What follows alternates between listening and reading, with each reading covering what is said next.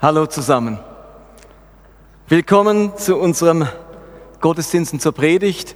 Heute der zweite Teil der Predigt mit dem Titel Prüft alles, das Gute behaltet. Und ich habe letzte Woche damit begonnen, deutlich zu machen, dass wir als Christen unglaublich viel Zugang zu christlicher Lehre haben heutzutage. Das ist was Neues. Das war noch vor 50 Jahren nicht so, geschweige denn vor 100 oder vor 500 Jahren. Dort war der einzige Zugang zu christlicher Lehre die Predigt des Pfarrers. Da gab es noch kaum christliche Bücher. Die Leute konnten ja auch noch nicht lesen oder so. Und das hat sich heute völlig verändert. Wir haben Zugang im Internet zu Online-Predigten. Wir hören Podcasts an. Jeden Tag kommt mindestens ein neues christliches Buch heraus. Wir haben Konferenzen Konferenzen, Seminare, Kurse, unglaublich viel, wo wir christliche Lehre, christliche Grundlagen, christliche Praxis vermittelt bekommen. Und die Frage ist nun, was davon nehme ich auf, wenn die Bibel sagt, prüft alles und das Gute behaltet, wie finde ich denn heraus, was gut ist? Wie finde ich heraus, was man behalten sollte? Und ich habe euch auch erzählt, dass ich eine Führung bei den Basler Wasserwerken gemacht habe. Und das war für mich so ein Bild für dieses ganze Thema. Die Basler leben vom Grundwasser und das Grundwasser wird in Basel gespeist durch Rheinwasser. Also aus dem Rhein wird Wasser gepumpt und das über ein ausgeklügeltes Filtersystem landet am Schluss das Rheinwasser im Grundwasser und bei euch im Wasserhahn, in der Toilettenspülung oder in der Dusche, wo auch immer wir Trinkwasser benutzen. Und die Basler Wasserwerke haben sehr viel Wert darauf gelegt, dass aller Dreck und alle Schadstoffe und alles Gefährliche und alles Giftige aus diesem Rheinwasser herausgefiltert wird. Damit am Schluss sauberes Trinkwasser übrig bleibt.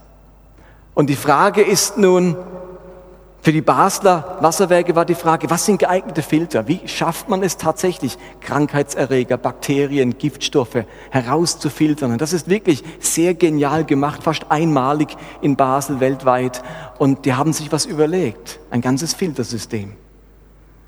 Auch wir als Christen müssen unser geistliches Grundwasser speisen mit den vielen Strömungen christlicher Lehre. Jeder von uns ist darauf angewiesen, geistliche Nahrung zu bekommen. Wir können nicht sagen, äh, ich, aus Angst, es könnte irgendwas Falsches dabei sein, mache jetzt ich Scheuklappen auf und möchte gar nichts mehr mitbekommen. Wir brauchen die vielen Ströme christlicher Lehre, die Ströme der Vergangenheit, der Tradition, der großen Konfessionen, der Kirchengeschichte und die Ströme der Gegenwart, momentan gegenwärtige geistliche Lehrströmungen.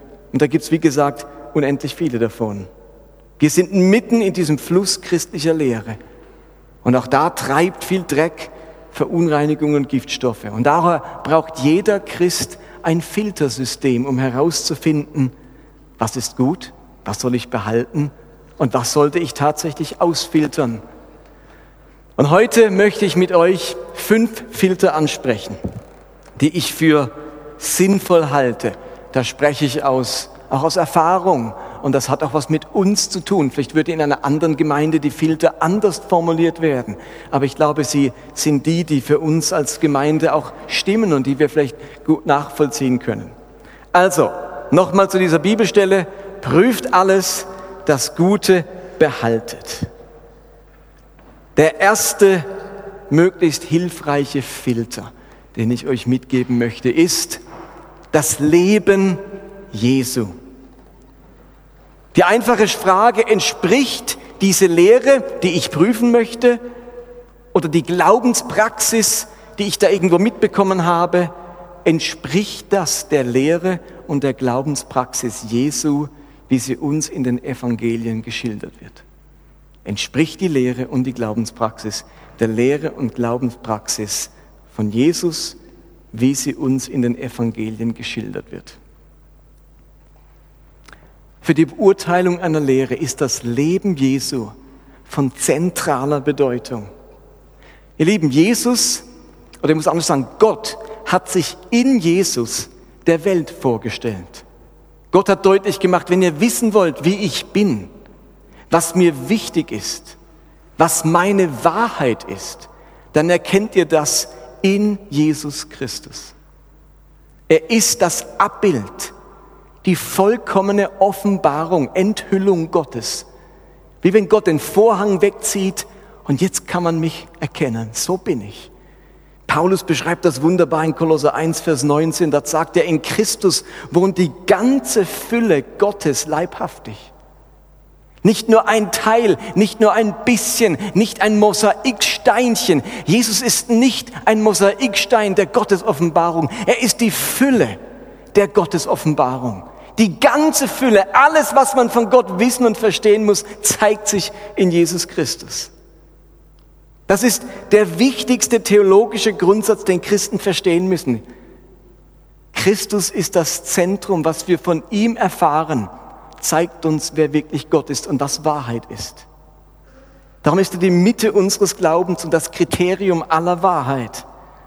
Gott ist nie anders, als er sich in Jesus Christus zeigt. Also ich wünsche mir, dass ihr das wie schluckt. Und vielleicht denkt ihr, ist doch nicht so schlimm, aber ihr merkt gleich die Implikationen von dem Satz, Gott ist nie anders, als er sich in Jesus Christus zeigt. Und zwar, wie er sich in den Evangelien zeigt. Wir haben ja sonst eigentlich keine Quellen über Jesus als die Evangelien. Ich glaube, dass andere Teile der Bibel, besonders im Alten Testament, keinesfalls der Abbildung Gottes durch Jesus gleichwertig sind.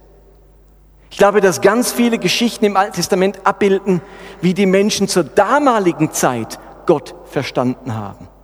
Aber alle Vorstellungen Gottes durch die Jahrtausende hindurch gipfeln in Jesus Christus und werden letztlich durch seine Offenbarung ins rechte Licht gerückt. Jegliche Offenbarung Gottes in der Geschichte gipfelt in Jesus Christus und wird durch ihn ins richtige Licht gestellt. Und vielleicht geht es euch auch so. Viele Menschen, auch viele Christen haben große Mühe mit einigen Texten im Alten Testament. Wenn Gott befiehlt, zum Beispiel die Karniter mit Stumpf und Stiel auszurotten, Männer, Frauen, Kinder, Greise und sogar deren Tiere. Da denken wir, Augenblick mal, wie kann das sein? Äh, so Texte, äh, solche Abschnitte in der Bibel, im Alten Testament, äh, das ist doch nicht derselbe Gott, der, der mir sonst begegnet. Solche Gedanken gehen uns wahrscheinlich immer wieder mal durch den Kopf, wenn wir solche Texte lesen.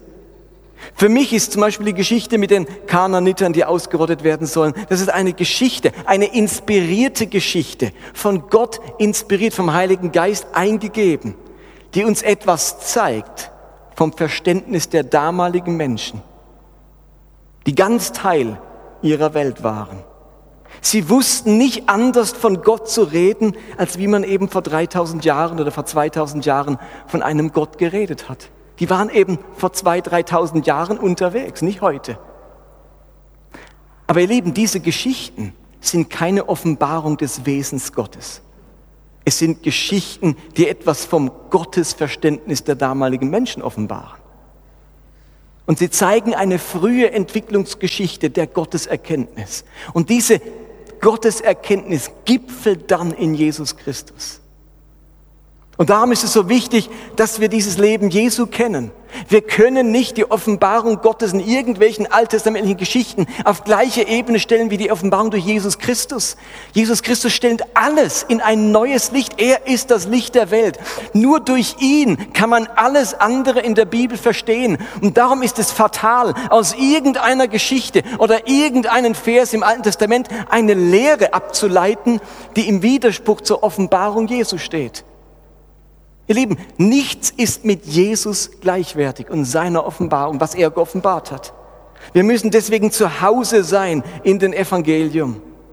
Und darum wollte Gott auch, dass es vier Evangelien gibt. Ist ja witzig. Hätte Gott sagen können, wir machen nur eins. Ein Evangelium lang. Komm, also sonst müssen wir das viermal lesen. Nein, er macht vier Evangelien. Matthäus, Markus, Lukas, Johannes, damit wir einen möglichst umfassenden, breiten, aus jedem Blickwinkel einen Blick auf diesen Jesus bekommen.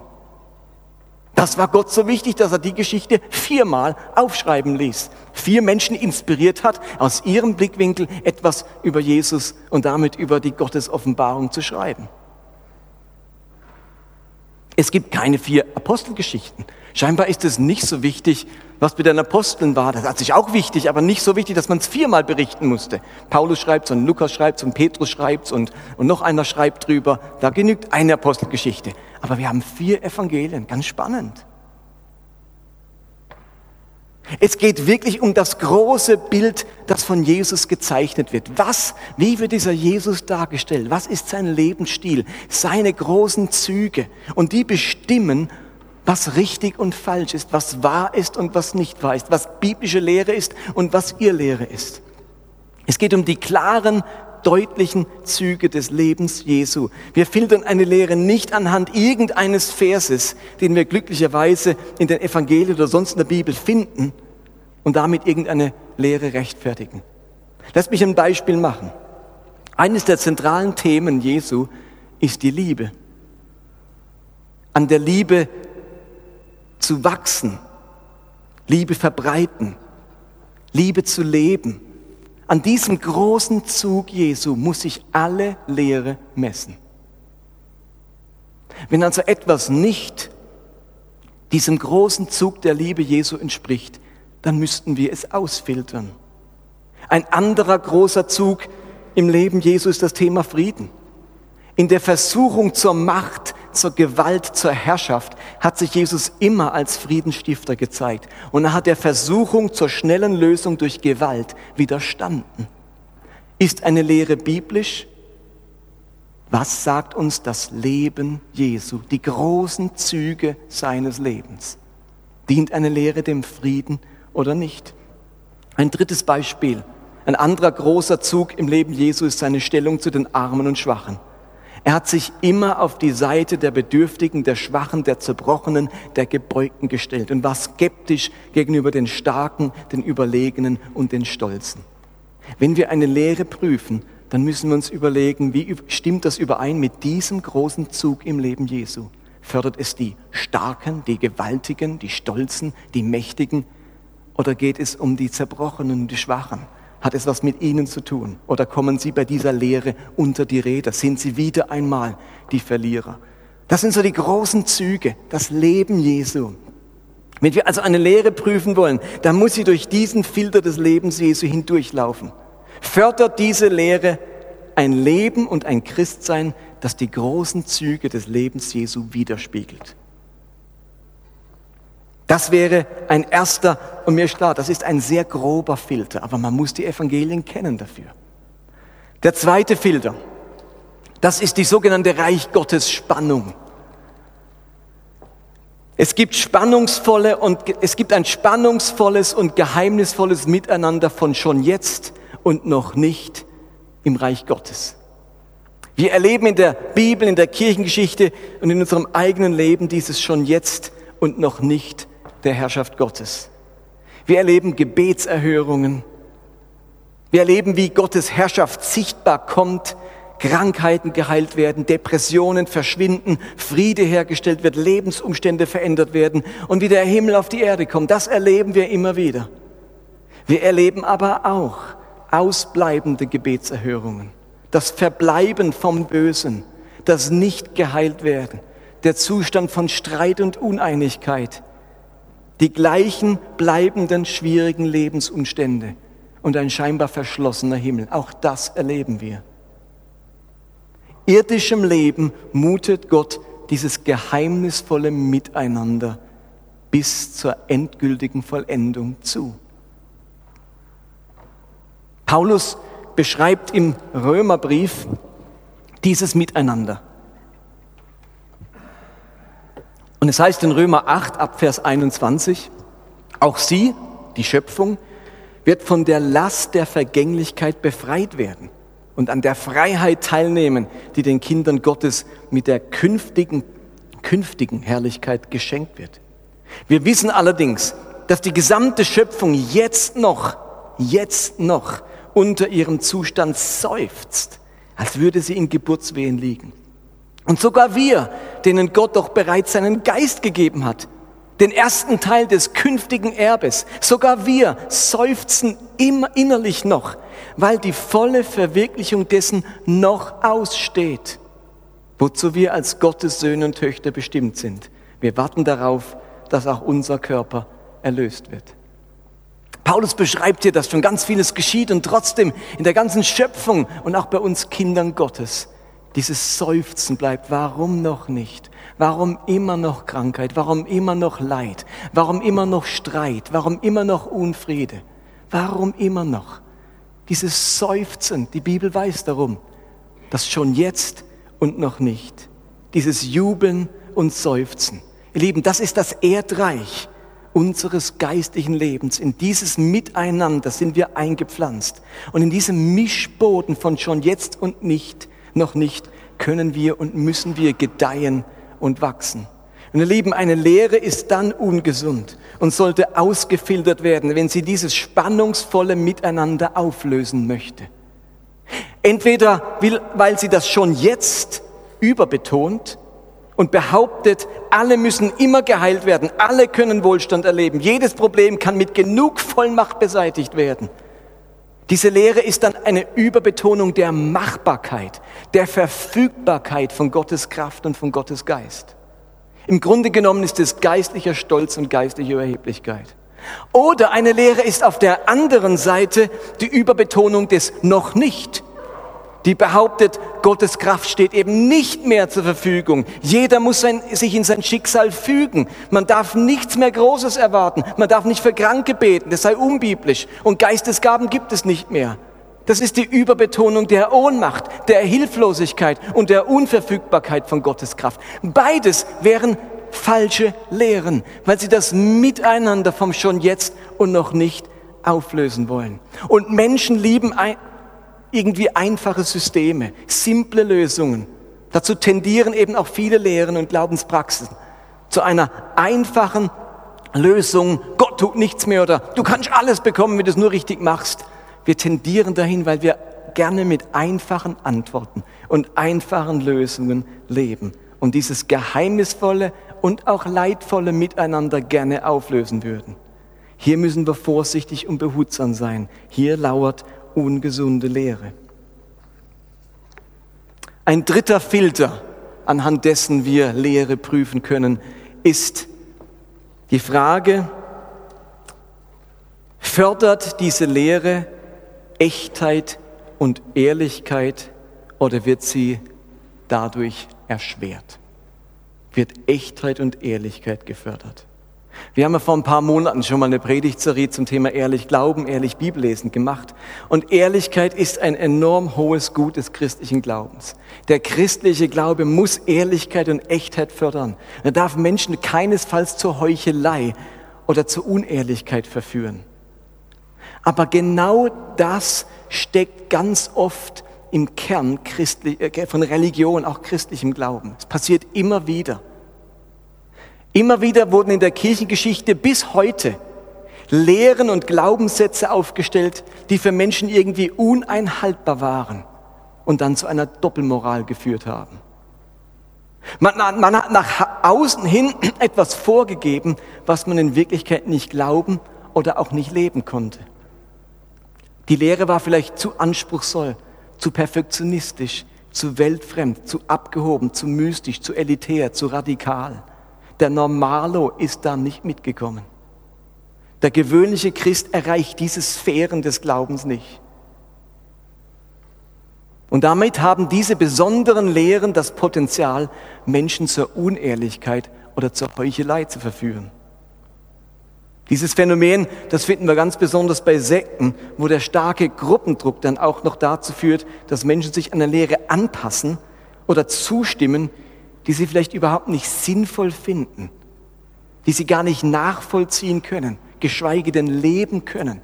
Und wir lachen manchmal über manche Sekte oder über manche Gruppe, wo wir denken, was, ist, was machen die für verrücktes Zeug? Und da machen Leute freiwillig mit. Ja, Religion hat das Potenzial, Menschen zu den verrücktesten Dingen zu verführen, wo sie unehrlich werden wo sie nach außen aufgrund des Gruppendrucks oder vielleicht des, der drohenden Hölle oder der drohenden Strafe Gottes etwas glauben und etwas lehren und verkündigen, mit dem sie innerlich überhaupt nicht übereinstimmen können, nicht nachkommen, geschweige denn es leben können. Wenn Religion das produziert, eine Zweiklassengesellschaft, wo wir etwas anderes leben, als wir glauben, wo diese Lehre eben so besonders abgehoben, anstrengend, schwierig ist, dass sie am Ende niemand lebt, dann hat diese Lehre etwas Falsches verursacht. Nicht Integration, sondern Unehrlichkeit. Schafft diese Lehre, mit der wir da konfrontiert sind, eine Zweiklassengesellschaft?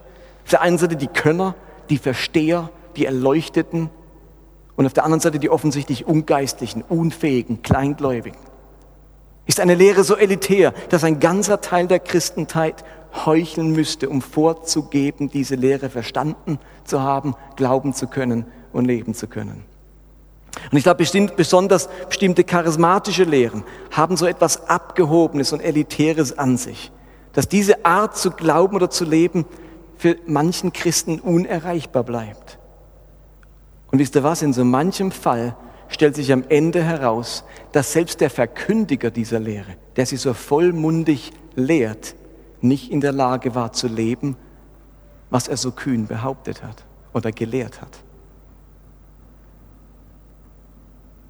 Das bedeutet nun nicht, dass wenn mir etwas schwer fällt und es nicht so leichtgängig ist und ich deswegen vielleicht nicht gleich der bin, der ich sein soll, und arbeiten muss und denke, oh, das ist, da müsste ich jetzt aber, kann ich da so ehrlich sein, es gelingt mir noch nicht so, ähm, dass dann die Lehre falsch wäre. Also richtige Lehre ist trotzdem manchmal anstrengend und ich krieg's nicht einfach so hin, aber das hat noch nichts mit Heuchelei zu tun. Das Problem ist nicht, dass ich vielleicht irgendetwas nicht einhalten kann und, und, und sagen muss, Leute, sorry, das gelingt mir noch nicht. Diesen Maßstab, den wir haben, den erreiche ich nicht. Das macht den Maßstab nicht falsch, bloß weil ihn jemand nicht erreicht, solange er ehrlich sein darf, dass er ihn nicht erreicht solange ich ehrlich bleiben darf, dass es mir nicht gelingt. Wenn aber eine Lehre impliziert, dass die Ehrlichkeit schon etwas ganz Schlimmes ist und wenn du es nicht schaffst, dann ist irgendwas mit dir ganz Schlimmes nicht in Ordnung, dann produziert diese Lehre eben Unehrlichkeit. Dann verstecken die Leute das, dann heucheln sie. Das darf Lehre nicht tun. Sie darf uns nicht unehrlich und zu Heuchlern machen. Der vierte Filter, den nenne ich Früchte. Das Qualitätsmerkmal einer Lehre oder einer Erfahrung sind die Früchte des Geistes, nicht die Gaben, das Übernatürliche oder das Wundersame. Jesus sagte einmal in der Bergpredigt in Matthäus 7, Vers 15, Nehmt euch in Acht vor denen, die in Gottes Namen auftreten und falsche Lehren verbreiten. Sie tarnen sich als sanfte Schafe, aber in Wirklichkeit sind sie reißende Wölfe. Wie man einen Baum an seiner Frucht erkennt, so erkennt man sie an dem, was sie tun. Weintrauben kann man nicht von Dornbüschen und Feigen nicht von Disteln ernten. Ein guter Baum bringt gute Früchte und ein kranker Baum schlechte. Ihr Lieben, wir bewerten eine Lehre nicht an dem Aufsehen, das sie erregt, an den Phänomenen, die sie bewirkt, sondern an der Frucht, die sie erzeugt. Besonders amerikanischen Christen muss man sagen, die Einschaltquote des Fernsehpredigers sagt nichts über die Wahrheit seiner Lehre.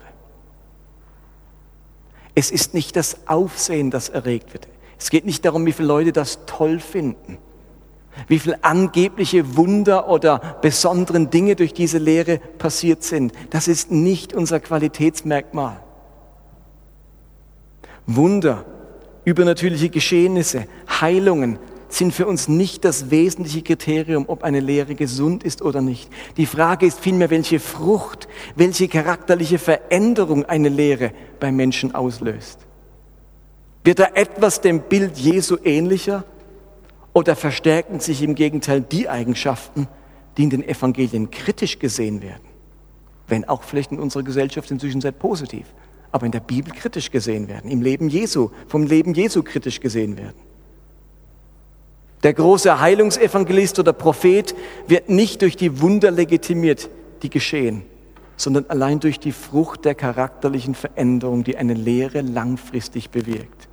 Und dazu sagt Jesus in der gleichen Stelle, am Tag des Gerichts werden viele zu mir sagen, Herr, Herr, in deinem Namen haben wir prophetische Weisungen verkündet. In deinem Namen haben wir böse Geister ausgetrieben und viele Wunder getan und trotzdem werde ich das Urteil sprechen, ich habe euch nie gekannt. Ihr habt versäumt, nach Gottes Willen zu leben. Geht mir aus den Augen. Ihr Lieben, Frucht ist nicht Erfolg. Das sind zwei völlig verschiedene Dinge. Frucht ist nicht Erfolg. Mitgliederzahlen, wie gesagt, Einschaltquoten, das ist nicht Frucht, sondern nachhaltige Veränderung und Gesundung von Menschen. Bewirkt eine Lehre das nach das oder hat sie einfach nur viele Fans? Und zu guter Letzt für mich nochmal ein ganz wichtiger Filter, den nenne ich Bescheidenheit. Die gesunde Lehre ist bescheiden, demütig und fragend, ohne Absolutheitsanspruch. Ihr könnt eine gesunde Lehre daran prüfen, ob sie bescheiden ist. Eine gesunde Lehre bleibt, oder ein gesunder Lehrer, kann ich auch sagen, bleibt fragend, bleibt demütig. Wo immer eine Lehre mit einem Absolutheitsanspruch verbunden ist, wird es sehr problematisch. Andere Menschen und andere Meinungen haben dort keinen Platz mehr. Die eigene Erkenntnis wird überbetont. Andere werden eingeschüchtert. Paulus sagt diesen wichtigen Vers im ersten Korintherbrief, Kapitel 13, denn unsere Erkenntnis ist bruchstückhaft. Ebenso wie unser prophetisches Reden. Unsere Erkenntnis ist bruchstückhaft. Wer das ernst nimmt, der bleibt bescheiden, bleibt demütig und bleibt fragend. Eine Lehre, die die letzte Antwort hat, die sich ganz sicher ist, die Allgemeingültigkeit beansprucht, die ist gefährlich. Ich erlebe immer wieder, gerade aus dem amerikanischen Raum, theologische Konzepte und Lehren, die mit so, einem gewissen, mit so einer gewissen imperialistischen Haltung daherkommen. Die alle anderen Lehren überrennen, die bisher Geglaubtes zur Seite drängen, aus dem Weg schaffen. Jetzt kommen wir. Die sich ihrer Gültigkeit und Wahrheit ganz besonders sicher sind. Für viele hat das, für viele hat das was Anziehendes, weil es klar, eindeutig und verlässlich erscheint. Ich kann euch nur davon, davor warnen. Gesunde Lehre ist bescheiden und weiß, dass es auch immer noch anders sein kann. Menschliches Erkennen und Lehren ist immer bruchstückhaft. Paulus kann im ersten im Römer 14 schreiben, den Glauben, den du hast, indem du überzeugt bist, behalte für dich selbst, damit wir das sagen, du selbst kannst so überzeugt sein, wie du willst. Es ist gut, wenn du für dich persönlich ganz felsenfest überzeugt bist. Das glaube ich, das halte ich für richtig. Aber bleibe dabei bescheiden. Es ist deine Überzeugung.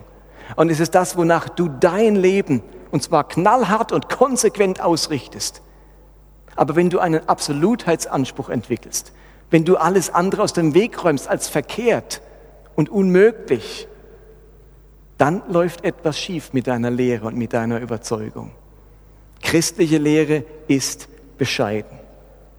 Jetzt habe ich euch fünf Filter genannt, die uns helfen können, gesunde Lehre von ungesunder zu unterscheiden.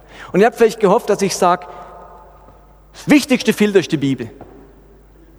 Habe ich letztes Mal schon gesagt. Ihr Lieben, so einfach ist es eben nicht. Wisst ihr, was Jesus zu den Pharisäern gesagt hat? Ihr irrt euch, ihr verbreitet ihr Lehre, ihr irrt euch, weil ihr die Schrift nicht kennt. Und wir folgern daraus, du musst nur die Bibel gut genug kennen, dann passiert dir das nicht. Aber wisst ihr was? Die Schriftgelehrten konnten die Schrift auswendig. Sie haben sie gekannt. Sie haben sie zutiefst gekannt. Die waren in der Rabbinerschule oder waren Laien, ähm, Gelehrte die haben die Schrift gekannt. Wenn also Jesus sagt, ihr irrt euch, weil er die Schrift nicht kennt, meint er damit nicht, liest man mehr Bibel, sondern er, er wirft den Pharisäern vor, den Schriftgelehrten, ihr habt das falsche Verständnis. Ihr seht mit der falschen Brille, ihr werft den falschen Blick auf diese Bibel. Kennen tut ihr sie, ich kann euch einen Vers, irgendeinen Vers nennen und ihr sagt mir, wie er weitergeht. Es war typisch, so wurden die, ähm, die ähm, Nachwuchsrabbiner in der Yeshiva geprüft. Man hat aus, aus der Tora irgendeinen Vers gesagt, mittendrin, und der Yeshiva-Schüler musste den Vers danach sagen oder wie der Satz weitergeht. Ja, die haben ihre Bibel gekannt auswendig. Das meint Jesus nicht, wenn er sagt, ihr ehrt euch, weil er die Schrift nicht kennt sondern sie haben ihrem grundlegenden Verständnis der Schrift, wie sie an die Schrift reingehen, rangehen, mit welcher Brille sie die Schrift sehen, ein Problem gehabt. Deswegen war mir der erste Punkt so wichtig. Unsere Brille muss Jesus Christus sein. Und nicht, Hauptsache, ich finde einen Bibelvers für meine abstruse Lehre. Ihr Lieben, ich könnte euch für die abstrusesten Lehren einen Bibelvers finden. Und leider erleben wir das ja auch bei vielen Sekten und Fehlentwicklungen des Christentums. Die haben aus irgendeinem Vers eine Kardinallehre gemacht und gesagt, wir halten uns nur an die Bibel. So einfach ist es nicht. Wir müssen uns an diesem Vorbild Jesu und an seinen großen Themen orientieren. Ich möchte euch zum Schluss noch ganz konkrete Beispiele machen, dass er denkt, okay, wie wende ich die denn jetzt an? Wie, wie kann ich denn jetzt was beurteilen mit dem, was du so theoretisch uns erzählt hast? Nehmen wir zum Beispiel das sogenannte Wohlstandsevangelium. Das ist eine Lehre, die behauptet, dass Christen, wenn sie richtig glauben, wenn sie die Schätze des Himmels richtig beanspruchen, die richtigen Bekenntnisse sprechen, dass sie dann in großem Wohlstand und Reichtum leben können. Zu den Vertretern dieser Lehre gehören die reichsten Pastoren der Welt. Viele von denen, logisch, ja? verfügen über ein Vermögen zwischen 10 und 150 Millionen Dollar. Viele von denen haben teure Häuser, Wohnungen im In- und Ausland, Privatjets, schnelle Autos, Fernsehstationen, Hotels und Restaurantketten. Das ist für sie alles kein Problem, denn ihre Lehre besagt ja, dass Reichtum legitim ist und der deutliche Ausdruck von Gunst Gottes und Gunst und, und Segen Gottes. Und wisst ihr was? Bestimmt findet man in der Bibel auch einzelne Verse, die davon sprechen, dass Reichtum ein Ausdruck des Segens Gottes ist. Die findet man bestimmt. Wenn ich aber das große Bild der Bibel nehme, nehme und vor allem das Lebenszeugnis von Jesus, der sich immer ganz kritisch gegen Reichtum geäußert hat und gerade einen einfachen Lebensstil und Armut bevorzugt, dann muss dieses Wohlstandsevangelium angesichts des Filters vom Lebensstil Jesu aus unserem geistlichen Grundwasser ausgefiltert werden. Versteht ihr, was ich meine? Ich finde garantiert einen Bibelvers und die haben die. Ich habe ja die. Ich war ein Zeitlang Anhänger dieser Lehre, so in meinen späten Teenagerjahren. Habe all die Bücher zu Hause und die haben Verse. Die finden ein paar Verse in den Sprüchen und den Psalmen und äh, in, in, im Gesetz des Mose, wo man das rechtfertigen kann aber man kann es nicht rechtfertigen, wenn man das Leben Jesu anschaut. Der Mann, der gesagt hat, wie viel schwerer ist es für einen Reichen, äh, für ein Kamel, es ist schwerer für ein Kamel, durch ein Nadelöhr zu gehen, als für einen Reichen. Andersrum. Es ist für einen Reichen schwerer, ins Himmelreich zu gehen, als dass ein Kamel durch ein Nadelöhr geht. Und genau diesen Satz hat er gelebt, Tag aus, Tag ein. Skeptisch den Reichen gegenüber. Aber irgendein Vers genommen und eine Lehre gebastelt, der Millionen von Christen anhängen, mit der Hoffnung, gerade in Afrika, wie gesagt, ich habe es ich schon mal gesagt, sieben der reichsten, von den zehn reichsten Pastoren leben sieben in Nigeria, einem Land mit größter Armut. Der reichste Pastor mit 150 Millionen Dollar Besitz ist ein nigerianischer Pastor, der den Leuten erzählt, wenn ihr richtig glaubt, dazu gehört auch richtig spendet, dann werdet ihr reich. Der Einzige, der reich wird, ist er. Es passt nicht zum Lebensstil Jesu. Und deswegen muss es unser Filter ausfiltern. Ich möchte euch ein zweites Beispiel nennen. Es gibt einige Heilungspraktiken verschiedener christlicher Seelsorger und Pastoren. Ich habe daheim ein dickes Buch von zwei christlichen Autoren, die in diesem Buch nichts anderes machen, als ganz viele Krankheiten durchzugehen und jeder Krankheit eine geistliche und seelische Ursache beziehungsweise eine bestimmte Sünde zuordnen. Ich habe etwas hier mir rausgeschrieben aus dem Buch. Die, die, da heißt es, so ist die mögliche geistliche Ursache für eine schmerzhafte Regelblutung. Wer hatte schon mal eine schmerzhafte Regelblutung, ihr Frauen? Müsst euch nicht melden. Aber in dem Buch steht, die mögliche geistliche Ursache ist Angst, Selbstablehnung, Wut und Hass auf sich selbst, Unzucht, Unreinheit, Abtreibungen und die Liste geht noch lange weiter. Hier werden konkrete Kausalzusammenhänge zwischen Krankheit und Sünde aufgebaut. Und entsprechend muss dann auch die geistliche Behandlung dieser Krankheiten aussehen.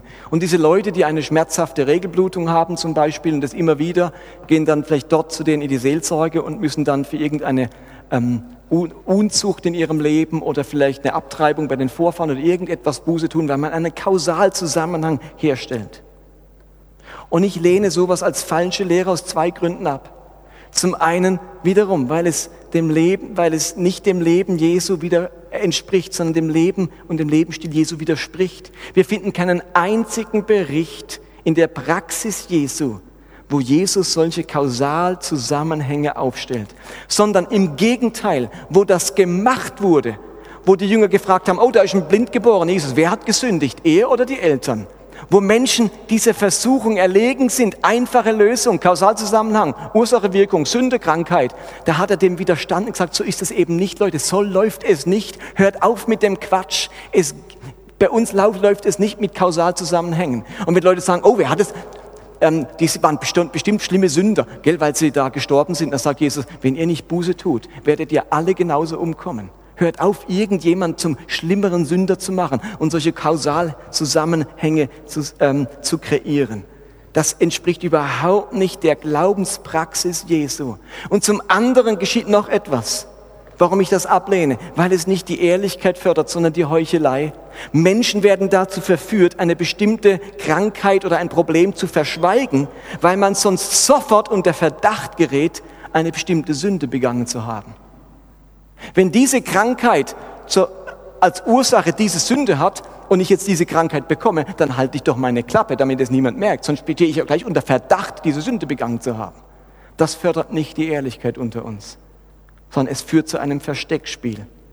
Und ich rück vielleicht erst damit heraus, wenn ich gar nicht mehr anders kann. Und ein letztes Beispiel, wie wir die Filter anwenden können. Es gibt viele Gemeinden, viel Literatur, die die sogenannte Lehre des Dispensationalismus vertreten. Hui, was ist das? Ganz einfach. Das sind die, das ist die Lehre, dass mit dem Sterben des letzten Apostels auch alle übernatürlichen Kräfte aufgehört haben. Für sie sind alle Wunder Werke des Teufels oder Betrug, aber keinesfalls das Wirken Gottes. Das gibt es nicht mehr. Nachdem der letzte Apostel gestorben ist, hat Gott aufgehört, Wunder zu wirken. Sie fügen sich in ihr Schicksal, sie bitten nicht um die Heilung einer Krankheit, sondern nur um die Kraft, sie zu ertragen. Aus Angst vor Emotionen oder Dingen, die sie nicht verstehen, wird das Prophetische oder das Übernatürliche abgelehnt. Sie beenden für sich ganz einfach die Spannung zwischen schon jetzt und noch nicht zugunsten des noch nicht. Für sie gibt es nur das noch nicht. Es gibt alles noch nicht. Wenn der ihr Herr mal wiederkommt im Himmel, da erleben wir es dann. Aber jetzt, nee. Diese Lehre räumt, will aufräumen mit dieser geheimnisvollen und anspruchsvollen Spannung. Und aus dem Grund ist sie abzulehnen, weil sie einseitig eine Seite vom Reich Gottes betont, nämlich die vom noch nicht.